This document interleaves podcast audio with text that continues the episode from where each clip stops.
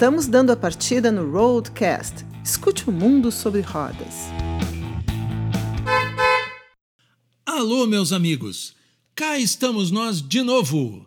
Começa aqui uma nova edição do Roadcast na Estrada da Informação. Aqui você escuta o mundo sobre rodas. Este é o podcast do site autosgiros.com.br. Eu sou o jornalista Militão Ricardo. Aqui no estúdio também a jornalista Letícia Sena. Oi, Letícia, tudo bom? Tudo bom, Militão. Alô, amigos! Sabe o que temos neste programa? As novidades sobre a Vipal Borrachas. E também o nosso editor Daniel Jacques comenta o bom ano que o site Autos Giros teve em 2017. No segundo bloco, você vai saber as novidades da Volkswagen para 2018. E por fim, a Letícia nos conta sobre o final da primeira temporada da nova Copa Truck. As informações do mercado automotivo você ouve aqui no Roadcast. A Vipal Borrachas está prestes a completar 45 anos em 2018. A empresa segue sendo uma das principais fabricantes mundiais de produtos de reforma e reparos para pneus. Além disso, tem uma plataforma digital, é um site para troca de informações sobre o universo frotista. Quem nos fala mais sobre a Vipal Resolve é o diretor comercial e de marketing da empresa, o Guilherme José Risotto. Essa plataforma é uma plataforma colaborativa onde uh, o transportador, o motorista pode tirar dúvidas relacionadas àquilo que nós entendemos efetivamente que é o pneu, tudo sobre o pneu. O objetivo da empresa com a Vipal Resolve é ajudar a resolver problemas. Por isso, os usuários também podem fazer perguntas sobre outras áreas. Por exemplo, área de recursos humanos, área de financeira, áreas que possam uh, fazer com que a gestão das frotas evolua. A principal característica deste site da Vipal é que os próprios usuários podem responder às dúvidas uns dos outros. O cadastro é simples e totalmente gratuito. Onde os usuários vão estar lá colocando as suas dúvidas, as suas dificuldades do dia a dia, parte de freios, parte de motor, toda essa parte do caminhão e entre eles, de forma colaborativa, nós temos uma mediação, né? a nossa Univipal, que é uma escola, nós faz a mediação disso e entre eles vão solucionando os problemas, né? Esse é o Vipal Resolve, como conceito de plataforma. E como conceito geral, a Vipal se posiciona como uma empresa que procura trabalhar para resolver as coisas. A Vipal esteve presente na Fenatran 2017, onde apresentou a sua plataforma colaborativa. Ali também destacou um de seus mais novos produtos, a banda de rodagem Eco. Ela tem menor resistência ao rolamento, o que traz economia de combustível. É um processo que vem desde 2008, que a Vipal vem desenvolvendo, aprimorando esse produto. E hoje nós uh, temos depoimentos, inclusive, sendo expostos aí, de, de resultados até de 10% de redução no consumo do combustível das empresas. Guilherme esclarece ainda que a Vipal não faz a reforma ou reparos nos pneus.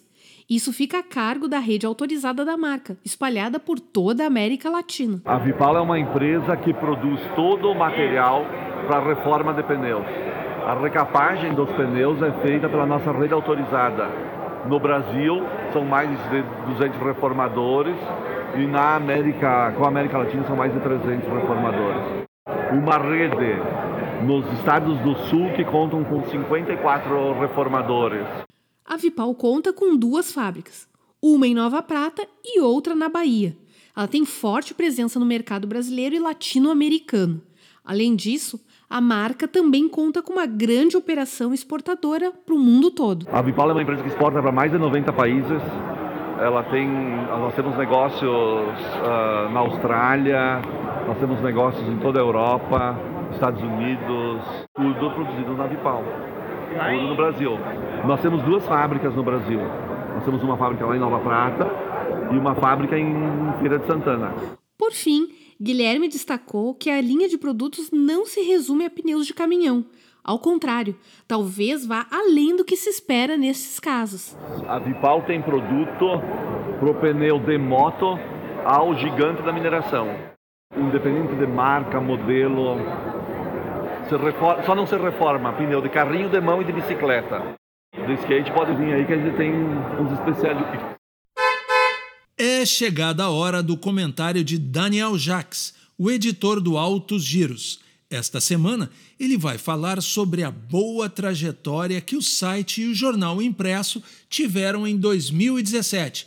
Alô, Daniel, conta pra gente a estrada que o Altos Giros percorreu com sucesso este ano. Fala, galera!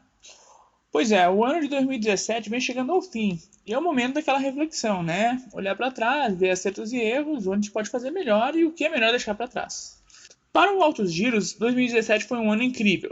Não apenas por ele ter sido o primeiro completo, mas porque ele foi muito intenso e de muito crescimento. Em linhas rápidas, já em janeiro estreou a nossa coluna em um farroupilha e iniciava, ainda como uma ideia, o jornal Altos Giros. Ainda no primeiro semestre, rolou também o crescimento da equipe, com a entrada, entre outros, da Letícia Senna, que está com a gente aqui no broadcast e edita com grande profissionalismo toda a área de automobilismo dos canais do Altos Giro. E também o Vitor Pereira e a Letícia Mota, também têm sido muito importantes nesse nosso primeiro ano. Em junho, eu fui ao lançamento do Peugeot 3008 no Rio de Janeiro, ele foi eleito carro do ano no Salão de Genebra, em março, e eu concordo, é um dos grandes carros do ano. No mesmo mês, tivemos uma sexta-feira intensa na cobertura remota do dia de imprensa do Salão do Automóvel de Buenos Aires. Antes de virar o semestre, aquele embrião de janeiro começava a ganhar as ruas. O jornal Autos Giros, que circula em diversas cidades do interior gaúcho, era lançado oficialmente e segue semanal até hoje.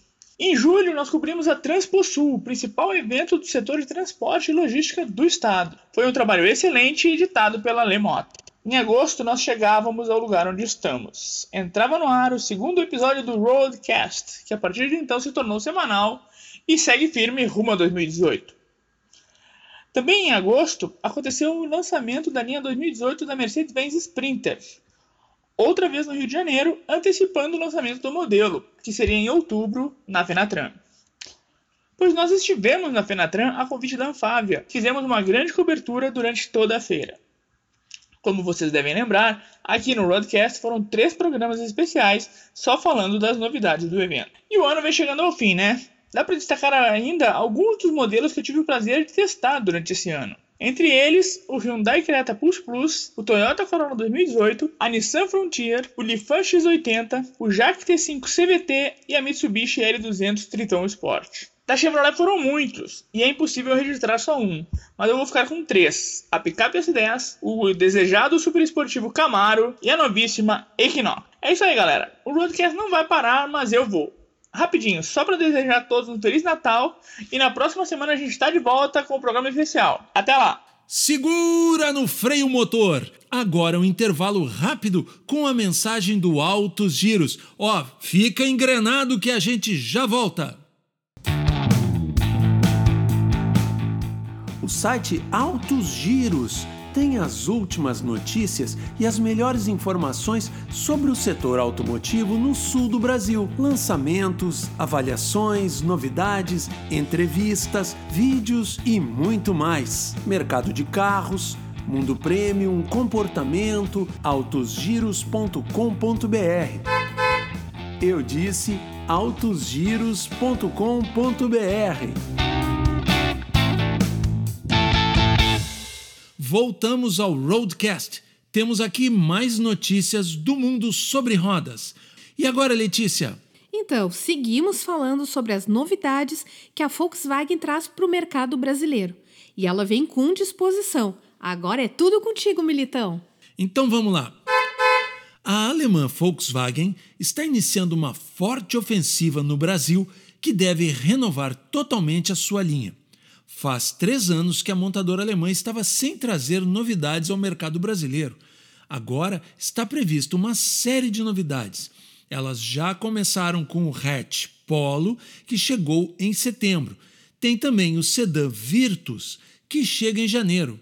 Quem nos conta é Haroldo Pietá, diretor comercial do grupo Panambra, revendedor VW no Rio Grande do Sul. Três anos pela frente, vamos ter no Brasil 20 modelos novos. Isso inclui câmbios automáticos novos, isso inclui sedãs novos, hatch novos, caminhonete nova, né? enfim. Haroldo destaca algumas características do sedã Virtus, que será lançado no final de janeiro no Uruguai. Ele é o sedã do Polo, mas não mais com o, Polo, com o nome do Polo antigo, que era o Polo Sedã. Eles acharam por bem lançarem o carro com o nome de Virtus e formar mais um carro, botar mais um carro no mercado. Ele é um carro diferente. Ele é um carro diferente. Ele é um carro que foge um pouco das linhas atuais da linha Volkswagen. Tá? A frente dele caracteriza muito a linha Volkswagen, mas a traseira dele é totalmente diferente de qualquer um outro. É, ele, ele, ele, vem com, com um, um, um, tamanho, um tamanho diferenciado na linha Volkswagen. Nós consideramos hoje, na linha nossa, nós consideramos assim, um sedã pequeno seria o Voyage, tá? um sedã médio seria o, o Jetta, e um sedã grande seria o Passat. Então, ele vem para ficar entre o Voyage e o Jetta. Outra novidade, já anunciada oficialmente pela marca alemã, é a nova versão da picape Amarok. Ela agora vem equipada com um novo motor V6. O diretor da Panambra nos contou um pouco sobre as raízes sul-americanas da picape alemã, que faz um sucesso absoluto em nosso continente. Contar, vamos contar bem rapidinho, ela foi criada para a América do Sul e depois ela saiu para o mundo. Ela foi criada para a região andina e, e, necessita muito desse carro muito forte. Então tem dado um, um, um show agora na, na Argentina. Está tá, tá em primeiro lugar na Argentina, consolidada a Maroc, e o V6 vem para ser o motor mais potente na categoria de picapes. No final de março, deve chegar ainda a nova Tiguan. Ela deve ser um pouco maior do que a atual isso faz parte da reestruturação da linha Volkswagen no Brasil. No começo do segundo trimestre, as novas versões dos compactos Gol e Voyage terão câmbio automático. Este sistema é o mesmo que equipa o Polo, recém-lançado, e o futuro Virtus. Para o final do ano, ou talvez para 2019, está prevista a chegada de novos SUVs da marca ao Brasil. Mais para frente, a Volkswagen deve lançar um modelo em um segmento inédito. Uma caminhonete gabine dupla, uh, tamanho especial, entre, entre Saveiro e Amarok. Amarok é. e, então, mas esses são, são produtos um pouco mais, mais tardios, são mais tardios. Né? E nós temos assim, de grande novidade, uh, nos próximos seis meses, Polo, que está sendo lançado agora, o Virtus, V6 e a Tiguan. Haroldo também falou sobre o mercado em 2017, mais especificamente sobre o mercado gaúcho, que é a área da atuação do Grupo Panambra. Para ele, o sinal mais positivo para acreditar em 2018 melhor vem dos bancos. Eles sinalizam queda na inadimplência, que vem sendo registrada nos últimos meses. O mercado tem crescido em torno de 3% para Porto Alegre, é, é, mais do que nós imaginávamos. Isso aí nos dá, nos, dá, nos dá uma esperança de novos créditos, entendeu? E de novas trocas, porque as pessoas acabaram de ficar, quitaram os carros e agora vai começar novamente a. Então, realmente, esse aí é um grande balizador. Chegou a hora da velocidade, do automobilismo, a hora da jornalista Letícia Sena Alô, Letícia, acelera aí! Vamos lá então. E deu a lógica na decisão da temporada de estreia da Copa Truck. Felipe Jafone conquistou o título da Regional Sul-Sudeste e foi o campeão das Copas. É aquele piloto que vence no somatório geral das três Copas regionais. O piloto do caminhão da Volkswagen venceu a primeira bateria da etapa de Interlagos, disputada no domingo, dia 10 de dezembro, e foi o terceiro na segunda prova.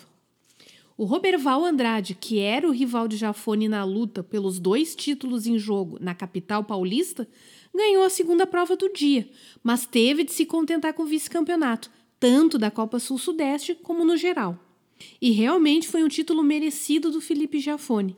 Ele só não participou da estreia, em Goiânia, e mesmo assim levou o caneco por ter conquistado cinco vitórias na temporada. Ninguém chegou perto dele. O próprio Roberval Andrade foi quem mais se aproximou com três triunfos.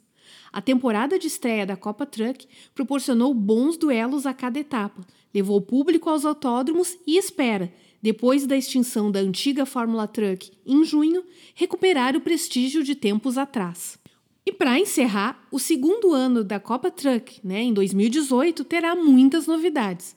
Uma delas é a realização das, de duas provas fora do Brasil, uma em Buenos Aires, na Argentina, e a outra em Rivera, no Uruguai.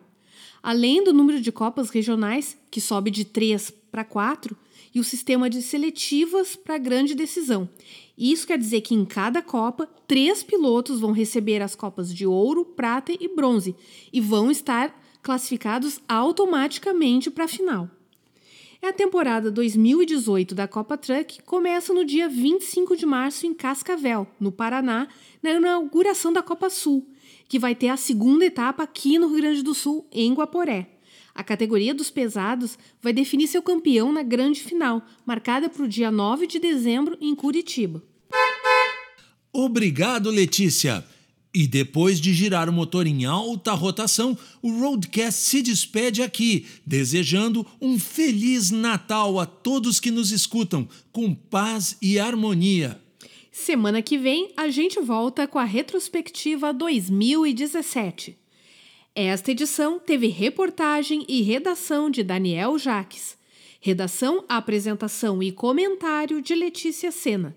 Edição, gravação e apresentação de Militão Ricardo. Lembrando que o Roadcast é o podcast do site autosgiros.com.br. Aqui você escuta o um mundo sobre rodas. Um abraço e até a próxima. Feliz Natal, pessoal. Feliz Natal, Letícia. Um bom Natal para todo mundo e até a semana que vem.